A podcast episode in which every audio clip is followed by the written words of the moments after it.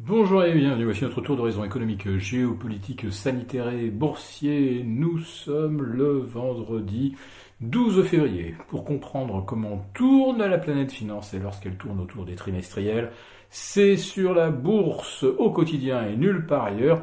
Et l'épisode du jour s'intitulera Les trimestriels sont tellement bons que les PER ont augmenté d'un tiers en un an.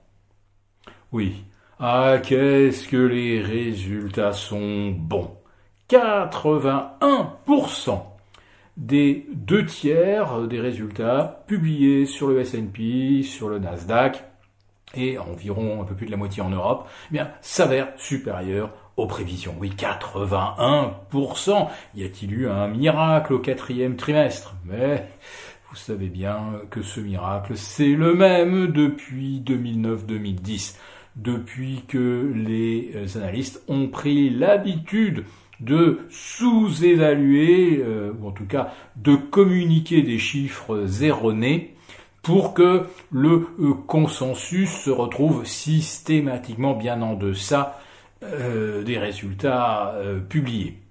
Autrement dit, les résultats sont nettement inférieurs à ceux de, du quatrième trimestre 2019 naturellement, mais ils sont meilleurs que ceux attendus. Voilà. Alors le meilleur que, vous le savez, c'est un peu la formule magique qui permet de maintenir les indices boursiers en lévitation quand euh, les bénéfices perçus par les actionnaires, eux, continuent de baisser, mais ils ont l'impression à chaque fois d'être plus riches puisque c'était meilleur que prévu.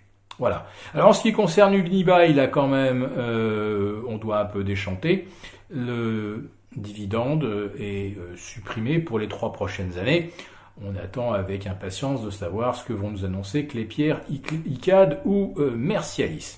Et puis, il se prépare peut-être encore une joyeuseté pour nos foncières qui louent des surfaces commerciales. Eh bien, figurez-vous que dans certaines régions, comme la Moselle par exemple, où on entend beaucoup parler de la progression des euh, variants et du risque de saturation des hôpitaux, eh bien, on va peut-être mettre en place un couvre-feu non plus à 18h le week-end, mais à 16h, voire pourquoi pas 14h.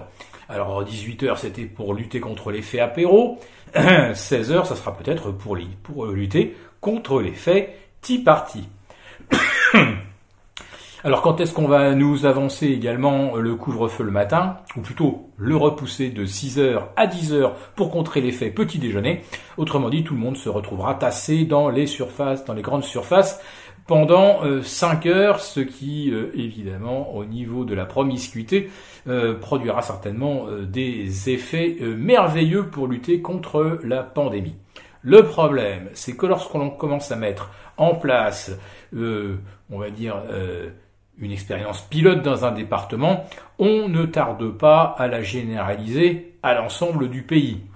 Donc euh, voyez un petit peu euh, à quoi ça va ressembler les prochaines semaines. Si après ne plus pouvoir faire ses courses après 18 heures en semaine, ça simplifie bien la vie quand on travaille, eh bien, euh, on ne peut non plus, on, ne pourra plus non plus faire ses, euh, euh, courses le week-end, sauf aller dans des centres commerciaux bondés et faire des queues interminables avant de passer à la caisse. Oui, véritablement, les prochaines semaines s'annoncent passionnantes.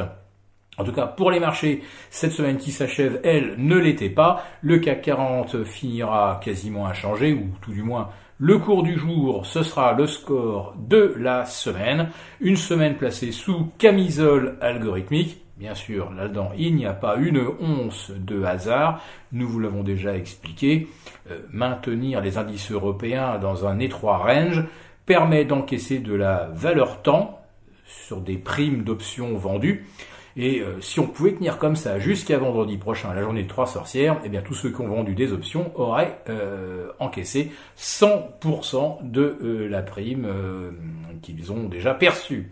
Voilà. lundi sera férié aux États-Unis, donc on peut s'attendre à une séance complètement soporifique en Europe et à Paris, sauf si ce soir il se passait quelque chose d'extraordinaire à Wall Street. Franchement, ça n'en prend pas le chemin.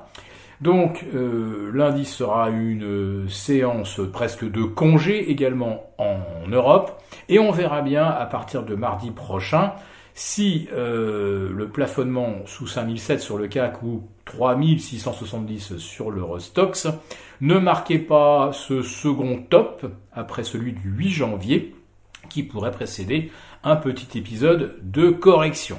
Mais rappelons-nous que euh, les véritables basculements de tendance, ils ont, lieu, ils généralement lieu mi-mars, et ça s'était encore vérifié l'année dernière, avec le retournement spectaculaire des indices à partir du 18 mars. Cette fois-ci, euh, c'est la tendance haussière qui pourrait se retourner, mais bon, allez, on a encore un mois pour se préparer. Je vous souhaite un très bon week-end et on se retrouve lundi avec le live pour le live de Gilles et euh, mardi donc euh, pour euh, les abonnés de la lettre confidentielle. Très bon week-end à tous.